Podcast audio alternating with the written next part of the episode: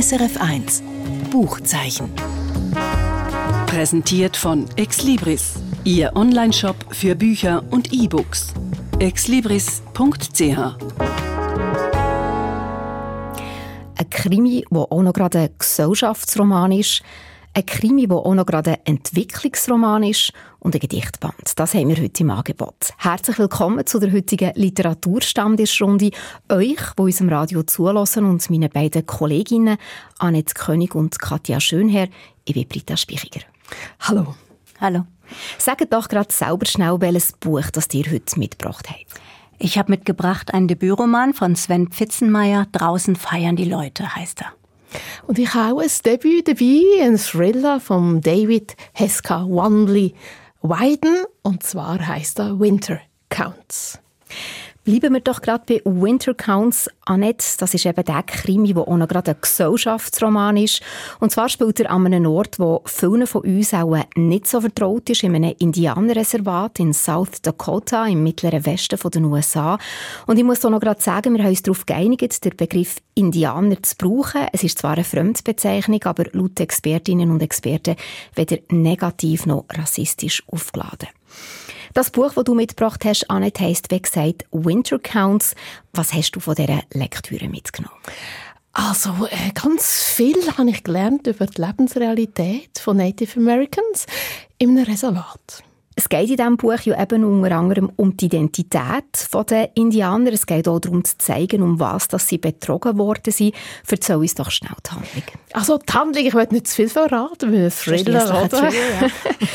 Aber äh, es geht um einen Auftragsschläger im Rosebud Indianerreservat.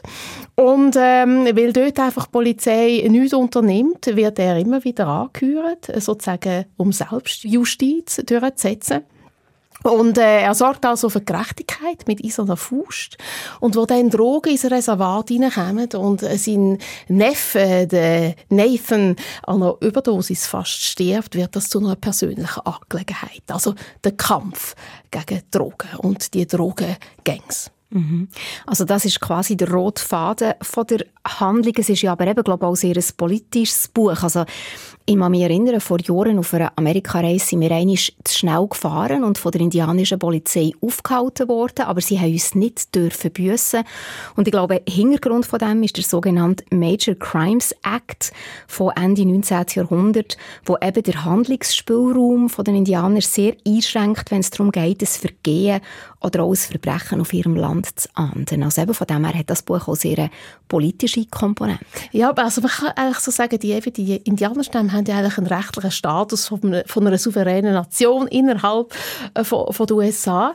Und eben genau äh, die Rechtsprechung auch mit, mit der Stammespolizei und dann mit der Bundespolizei, die im Fall von Mord oder von schweren Delikten oder auch von Drogen eben involviert kann werden und dann doch nicht die Ressource hat, um die Sachen aufzuklären. Mhm. Das ist ja so äh, eine blöde Problematik, die nachher natürlich in diesen Reservaten für Zustände sorgt, die nicht ideal sind.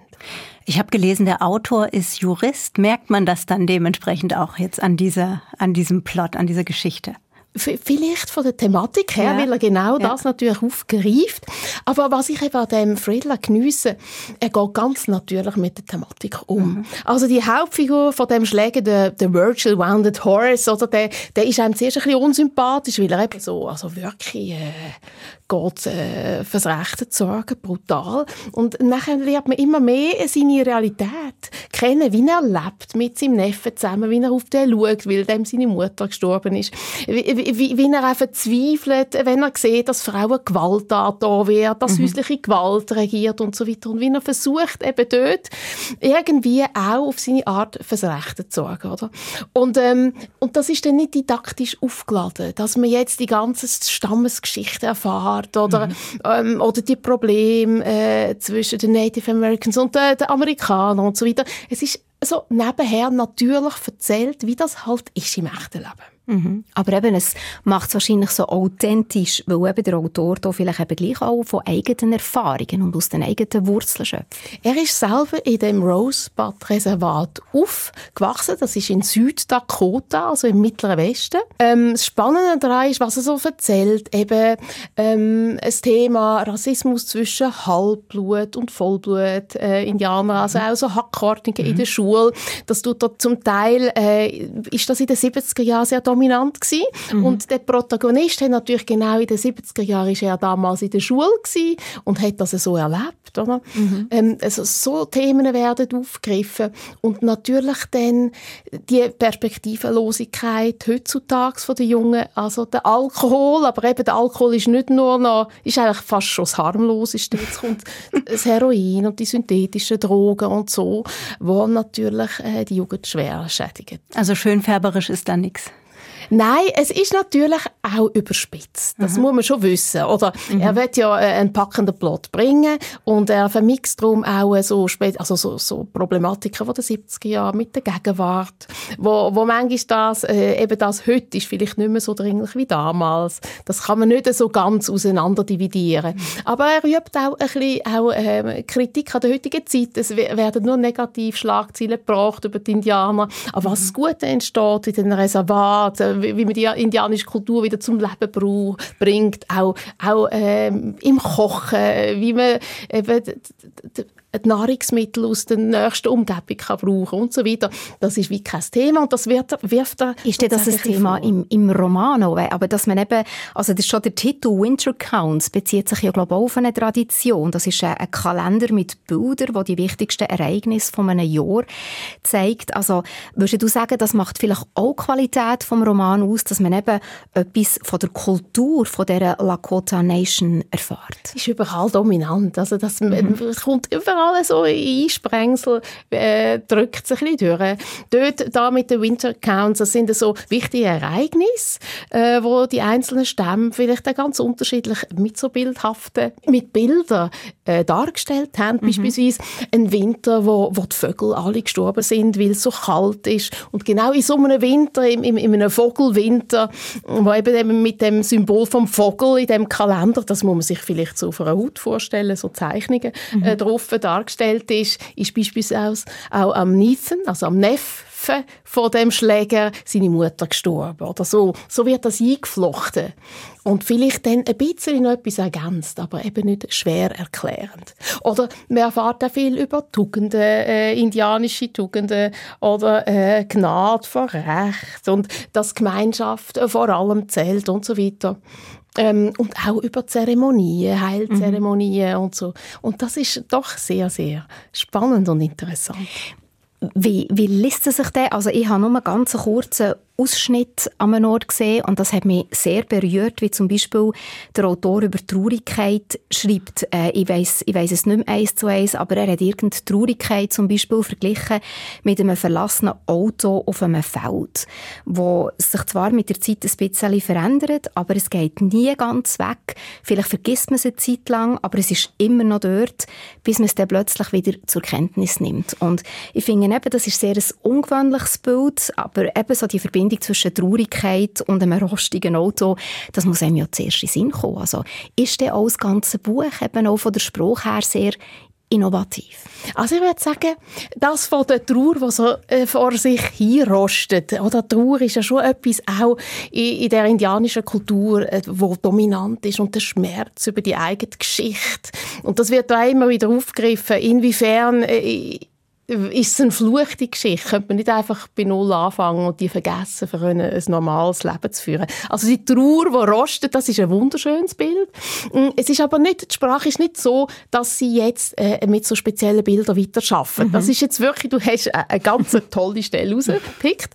Aber es ist sehr bildhaft geschrieben. Also man hat das Kino im Kopf, man ist dort, man lebt mit, man reist da durch die hügelige, äh, staubige Landschaft. Also man ist mitten drin und das ist eben eine tolle Qualität von dem Buch.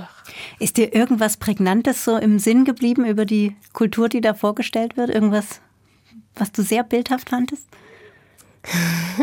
also es hatte so eine Zeremonie, eine Heilzeremonie, die stattgefunden hat, wo mm, ich müsste eben da jetzt ein bisschen viel vom Plot erzählen, mhm. aber man kann ja einfach ganz kurz sagen, der Nathan verschwindet und äh, Virgil weiß nicht, wo sein Neffe ist und äh, offenbar ist er in Lebensgefahr, schwebt er in Lebensgefahr und sie berufen da in ihrer Gemeinschaft so eine Heiling, eine Heal-Ceremony ein, oder? Und das wird dann ganz äh, spannend und ähm, der Virgil hat dann so eine Vision, wo er ganz viel sieht und daraus etwas kann schliessen. Das ist mir sehr eingefahren, mhm. ja. Mit welcher Perspektive hast du das Buch gelesen? Also stellt sich da irgendeine Frage, hat das mit mir als Leserin auch etwas zu tun? Vielleicht eben die Frage, passe ich rein? Wird die akzeptiert von den anderen? Oder ist das viel zu allgemein gefasst für jetzt das Buch, was sich mit dem Thema auseinandersetzt? Ich denke, äh, es ist zu allgemein gefasst. Mhm. Also, es ist einfach ein, ein, wirklich ein fesselnder Thriller, der mehr bietet als einfach ein anderer, wo eben Gesellschaftskritik übt, wo einem Einblick gibt, aber wo eben das jetzt nicht zum übermäßige Politikum. Ja, mhm. drum, drum hat der Thriller eine Kraft, weil er mhm. eben die Masse kann erreichen kann von, von der Story her, vom Plot und so ganz viele Menschen vielleicht ein bisschen zum Denken über Identität bringt und was das heißt, wenn man so ähm, äh, äh, so eine Kultur äh, ausgerottet wird, eine mhm. Sprache äh, und wenn man sich dann gleich über da definieren und seinen Platz in einer Gesellschaft finden. Und wie sich das von Generation zu Generation weiter äh, genau. verbreitet. Aber er ist jetzt, wenn man so ein bisschen äh, die Literatur von den Native Americans anschaut, ist er jetzt nicht der experimentell, mhm. wo sich zum Teil noch äh, eben wie eine Wutschrift liest oder so. Gar nicht, oder? Er hat äh, grossen Unterhaltungswert. Winter Counts heisst das Buch. Es ist rund 460 Seiten lang und erschienen im Polar Verlag. Der Autor hat einen langen Namen, David Heska Wanbley Weiden, und übersetzt ist das Buch von der Harriet Fricke. Katja, das Buch, das du heute mitgebracht hast, heisst Draußen feiern die Leute. Es ist ein Debütroman vom jungen deutschen Autor Sven Pfitzenmeier. Es ist eine Mischung von Film, mhm. sagst du, ein bisschen Krimi, ein bisschen Mystery, auch ein Roman über das Erwachsenwerden. Mit welchem Gewinn hast du das Buch gelesen? Mit dem, dass ich ein ziemlich abgefahrenes Buch entdeckt habe. was heißt abgefahren? Was meinst du mit das? Das, was du jetzt schon angesprochen hast, diese, diese Mischung. Ne? Äh, also am Anfang denkt man, ja, es ist einfach mal so ein so ein Roman über Jugendliche, äh, ja, die einfach gelangweilt sind in der deutschen Provinz. Es spielt in, in, in Deutschland, in einem Dorf. Dann hat es aber auch ganz viel von einem Krimi, weil nach und nach verschwinden mehrere Leute. Dann wird es aber auch so Fantasy-mäßig. Es kommen andauernd Dinge vor, die eigentlich nicht sein können. Also eine Hauptrolle hat zum Beispiel eine 1,80 Meter große Eule, die Adiletten trägt und mit Drogen dealt. Es kommt sehr einem speziell. aber sehr speziell. Es kommt einem aber irgendwann äh, gewöhnt man sich so an diese Verrückungen und Verrücktheiten in diesem Buch, dass es einem auch nicht mehr komisch vorkommt. Und dann ist es eben auch noch so ein Coming-of-Age-Roman, also ein Roman, der das ja die Jugend und das Erwachsenwerden beschreibt, weil die drei Hauptpersonen, um die es geht, die stecken gerade mitten in der Pubertät. Hat das Buch auch irgendeinen roten Faden, also eine, eine Geschichte, die sich so durch das Ganze durchzieht? Ähm, der rote Faden ist das Verschwinden dieser, äh, dieser Jugendlichen. Ähm, und die diese die drei Hauptfiguren, die ich, die ich äh, gerade mal kurz vorstellen will, die versuchen so ein bisschen auf die Spur zu kommen. Warum da? Wo verschwinden die Leute hin, die weg sind? Mhm. Und die die drei Hauptfiguren, das sind zum einen ist das der Timo. Und dieses ähm, ja, Skurrile an diesem Roman, das merkt man dann schon von Anfang an an der Figurenzeichnung, weil eben die Leute alle schon was, was Komisches haben. Also der Timo zum Beispiel, der ist immer der Erste im Klassenraum, nicht weil er, weil ihm die Pünktlichkeit so wichtig ist, sondern weil er einfach schon sitzen will, bevor die anderen kommen, damit die nicht noch Zeit haben, ihn anzuglotzen, mit dem Finger auf ihn zu zeigen und zu lachen, wenn er an ihnen vorbeiläuft. Deshalb sitzt er immer schon, weil er sieht ein bisschen komisch aus. Das wird dann so beschrieben, wie ähm, er hat die Gliedmaßen einer Pflanze, rankenarmige Arme und Beine, blassgrünliche Haut und orangegelbes Haar, das wie eine Blüte auf seinem Kopf leuchtet. Sogar seine Bewegungen erinnern an die niedersächsische Vegetation. Der schwankende Kopf, fast schon ein Abbild des gelben Frauenschuhs, stummelige Finger und Zehen wie frisch gewachsene Moschuskrautblätter. Das ist also der Timo. Dann haben wir noch die Valerie. Deren Eltern stammen aus Kasachstan und reden andauernd über ihre Heimat und appellieren an die Heimat, mit der Valerie, die in Deutschland geboren ist, aber überhaupt nichts anfangen kann. Ähm, das Besondere an der Valerie ist, dass sie manchmal monatelang schläft oder meistens tagelang, aber manchmal werden eben auch Monate daraus und die schläft wirklich immer so lange, ähm, bis ihre Träume zu Ende geträumt sind. Und der dritte im Bunde dieser, ja, dieser drei Jugendlichen, um die es geht, das ist der Richard. Sein besonderes Merkmal ist, dass er eine wahnsinnig ähm, einschläfernde und energieraubende Wirkung auf andere hat. Also er geht manchmal extra weg, wenn er merkt, dass den Leuten gegenüber schon die Zigaretten aus der Hand fallen und die äh, Lieder zufallen. Er saugt einfach die Energie aus ihnen und ja, seine Mutter sagt an einer Stelle auch mal, du bist und bleibst mein Sohn, aber was soll ich machen? Mir fallen die Augen zu, wenn ich dich sehe.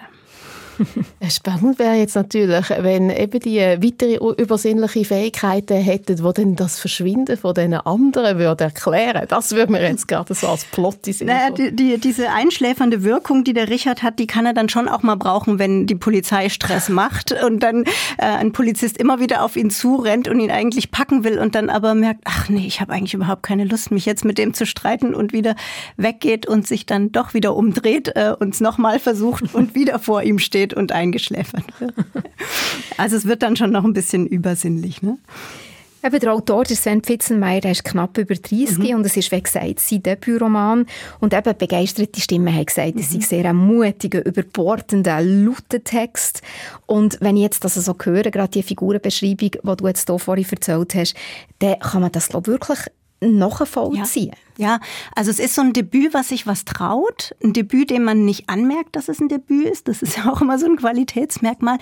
Und aber gleichzeitig also er hat sich einfach getraut, so klamaukig zu sein. Und mhm. ähm, dieses Klamaukige hat mir wahnsinnig gut gefallen, weil es nicht nur klamaukig ist, sondern doch auch ein großer Ernst und Sinn dann dahinter steckt. Das ähm, habe ich jetzt aber gerade fragen. Ja. Klamauk ist ja eins, mhm. aber irgendwie muss ja dann vielleicht für einen Gewinn von der Lektüre genau. gleich noch eine andere Ebene geben. Genau, und die hat's auf jeden Fall. Also diese Beschreibung dieser Einöde. Wir sind in einem Kaff in Niedersachsen, äh, in Anführungsstrichen zwei Regionalbahnstationen von Hannover entfernt. Es gibt einen Kreisel und eine Volksbank und viele Doppelgaragen. Also da kann man sich schon vorstellen, wie öde das da ist. Ähm, da passiert nichts in diesem Dorf. Und, und das hat er ganz toll in, in Worte gefasst, diese, diese, diese Einöde in dieser Provinz, wo man einfach weg will und dann gleichzeitig auch noch dieses Verlorensein in der Pubertät. Also, dass er diesen Hauptfiguren auch diese besonderen Merkmale gegeben hat, ne? Dieses Fremdsein im eigenen Körper, der sich anfühlt wie eine Pflanze oder dass man seine Träume lieber zu Ende träumen will, bevor man aufsteht, ja.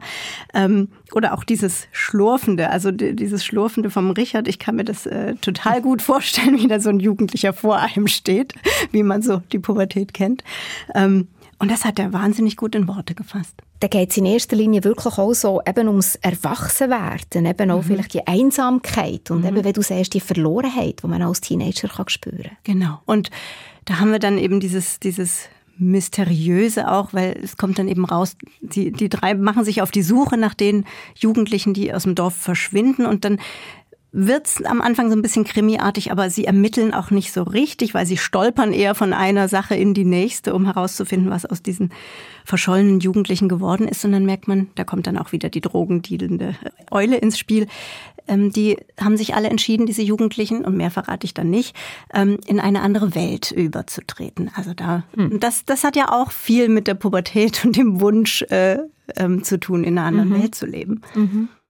Ich bin vorhin noch ein bisschen hängen, Katja, mhm. wo du gesagt hast, eben, er beschreibt so ein bisschen die, die Öde mhm. von diesem Dorfleben. Eben, es, es ist, sieht auch ein bisschen trostlos aus, so mhm. wie du das beschrieben hast spielt er aber auch nicht so ein bisschen mit einem Klischee. Das ist auch so ein bisschen das, was man würde erwarten, als eben die Jugendlichen wegweihen von dem Ort, wo sie aufgewachsen sind, weil sie das Gefühl haben, das ist viel zu langweilig und an einem anderen Ort ist es viel interessanter oder wir wollen in eine Großstadt schauen, was dort ausläuft. Ja, andererseits kennt der äh, Sven Pfitzenmeier die, die Region auch gut, also er kommt da auch äh, aus der Gegend, die er, die er beschreibt und ich finde das nicht so klischeehaft, also das ist schon, trifft schon die Beschreibung der in dem Fall westdeutschen Provinz, äh, die ich mir gut vorstellen kann, wo nichts passiert. Und das einzige Highlight im Jahr ist so das, das Zwiebelfest. Äh, das ist so das Hintergrundrauschen dieses Romans. Das wurde ursprünglich mal zu Ehren der Zwiebelernte veranstaltet, dieses äh, Zwiebelfest. Inzwischen ist es aber ein, ein einziges Saufgelage, mhm. auf das alle das ganze Jahr über äh, ja, warten und darauf hinfiebern, dass das stattfindet. Und das kann also für mich also dieses Klischeehafte mit dem Beschreiben der, der Provinz ähm, hebt er total auf mit dem abgefahrenen Plot und den abgefahrenen Leuten. Ähm, hebt es dann auf eine ganz andere Ebene. Ist ja noch erstaunlich, was du gesagt hast vorhin, dass man das irgendwann ganz als fast normal hinnimmt, mhm. wenn man jetzt eine 1,80 Meter grosse Eule, wenn von deren etwas erzählt wird und man als Leserin eigentlich gar nicht mehr das Gefühl hat, das ist etwas Spezielles. Ja, man, muss sich, man muss sich natürlich ein bisschen reinlesen und mhm. ich wusste auch am Anfang erstmal nicht, am, am Anfang habe ich es wirklich auch als so ein... Ähm, ja, Dorf, äh, Sprachlosigkeit, äh, Einöde, äh, Jugendroman gelesen und irgendwann merkt man dann, nein, hier sind ja immer so kleine Nuancen schief. Also mhm. das macht es aber auch so spannend, dass man nicht gleich in so einem abgefahrenen Fantasy-Roman ist, sondern erstmal in so einer Gegenwart, die der jetzigen, also die eigentlich realistisch ist. Und dann merkt man, nein, da gibt's immer wieder so Verschiebungen und Sachen, die dann nicht richtig hineinpassen. Und man, wenn man sich dann mal drauf eingelassen hat, dann nimmt man das so mit. Der rutscht mir so ein langsam ja, ja. Dann ist es okay, dass da die, äh, die Eule Adiletten trägt das klingt total eben abgefahren. Mhm. Für wen ist das Buch genau? Also ich glaube, Leute, die gerne Fantasy lesen, die haben hier ihre helle Freude dran. Ansonsten würde ich aber auch sagen, so Menschen, die vielleicht nicht mehr in der Pubertät sind, aber sich noch ganz gut dran erinnern können, wie das war in diesem Verlorensein, in dieser schrecklichen Pubertätszeit. Ähm, ich glaube, für die Leute wäre das was. Sven Pfitzenmeier, draußen feiern die Leute 339 Seiten lang erschienen bei Kein und Aber, vorgestellt heute von der Katja Schönherr. Und Winter Counts von David Heska Wanbley Weiden ist der Roman, wo wir am Anfang geredet haben davon und was Annette König heute mitgebracht hat. Danke euch beiden, Annette und Katja, dass ihr heute mit mir an Literaturstand gesessen seid. Und jetzt zum Schluss noch ein Kurztipp. Erinnert ihr euch an die Amtseinführung vom US-amerikanischen Präsident Joe Biden? Dann ist eine junge Frau auftreten, die innerhalb von kürzester Zeit zum Star geworden ist. Amanda Gorman, die mit viel Engagement ein eigenes Gedicht vorgetragen hat. Und jetzt liegt eine ganze Gedichtsammlung von der Amanda Gorman in den Buchhandlungen. Eine zweisprachige deutsch-englische Ausgabe mit dem Titel «Was wir mit uns tragen, call us what we carry». Und genauso engagiert, wie sie bei der Amtseinführung von Joe Biden ihr Gedicht vortragen hat, ist jetzt auch ihre Lyrikband. Amanda Gorman schreibt eindringlich und schonungslos. Sie appelliert an Gefühl und Gewissen von ihren Leserinnen und Lesern, seit am Anfang gerade selber ihre Gedichte ein Weckruf. Sie verarbeitet in ihrem Buch die letzten zwei Jahre, die von Corona geprägt waren.